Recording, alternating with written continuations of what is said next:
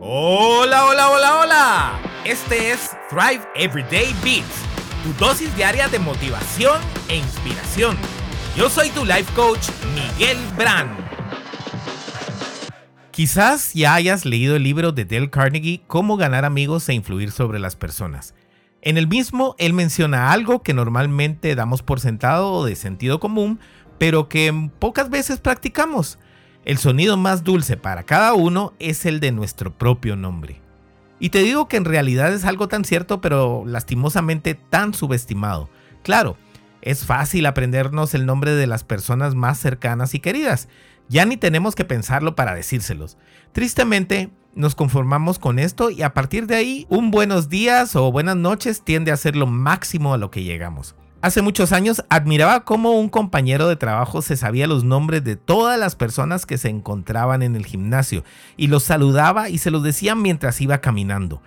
Al mismo tiempo me quedaba asombrado de la sonrisa y orgullo con la que todos le contestaban el saludo, así como diciendo, ¡ala qué cool!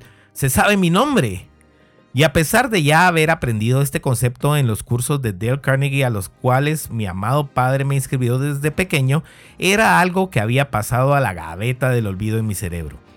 Pues este compañero me inspiró a desempolvar este hábito y comencé a ponerlo en práctica en mi lugar de trabajo y en mi vida personal. A partir de ahí me di a la tarea de preguntar su nombre a aquellas personas con quienes me topaba ahí y en todas partes para poder decírselos en la siguiente oportunidad.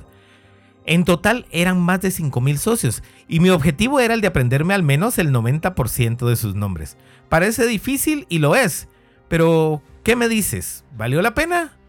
Absolutamente. Vi cómo la actitud de estas personas hacia mí y hacia la empresa dio un giro de 180 grados. Podía ahora ver también sus sonrisas y agrado cada vez que nos encontrábamos y las hacía sentir especiales e importantes. Pero no se limitó a eso. Decidí aprenderme y repetir los nombres de las personas que miraba habitualmente en la farmacia, en el súper, quienes me prestaban algún servicio, los guardianes de las garitas y en general todas aquellas personas que orbitan en mi vida. Y déjame decirte que literalmente este hábito abre muchas puertas. Es como si tocaras el corazón de otros y les hicieras saber que realmente son importantes para ti. Por supuesto, no se te van a quedar todos. Y vas a confundir muchísimos, sobre todo al principio. sí, habrá que pasar unas cuantas vergüenzas y volverles a preguntar, pero con una buena técnica y práctica se logra.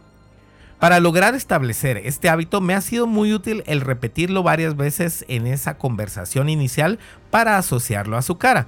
Además funciona muy muy bien el asociarlo con otra persona cercana que se llame igual que ellos. Por ejemplo, hace poco cambiaron al guardián que me abre en un lugar que frecuento. El anterior se llamaba Nelson y lo asocié con Nelson Ned. Y el nuevo se llama Danilo y lo asocio con un amigo de mi papá para recordarlo bien. Después de repetirlo y asociarlo, tiendo a pedir a Dios por bendiciones para esa persona y listo. Casi siempre me resulta. Y si no, vuelvo a hacerlo. Finalmente, trato de siempre presentarme y repetir a otros un par de veces mi nombre. Esto creará una conexión que va más allá de un hola o un qué tal. Empieza a ponerlo en práctica y cuéntame en un par de semanas cómo te fue. Comparte este episodio con todos, especialmente con quienes siempre te encuentran y te llaman vos, chato o máster. Bendiciones.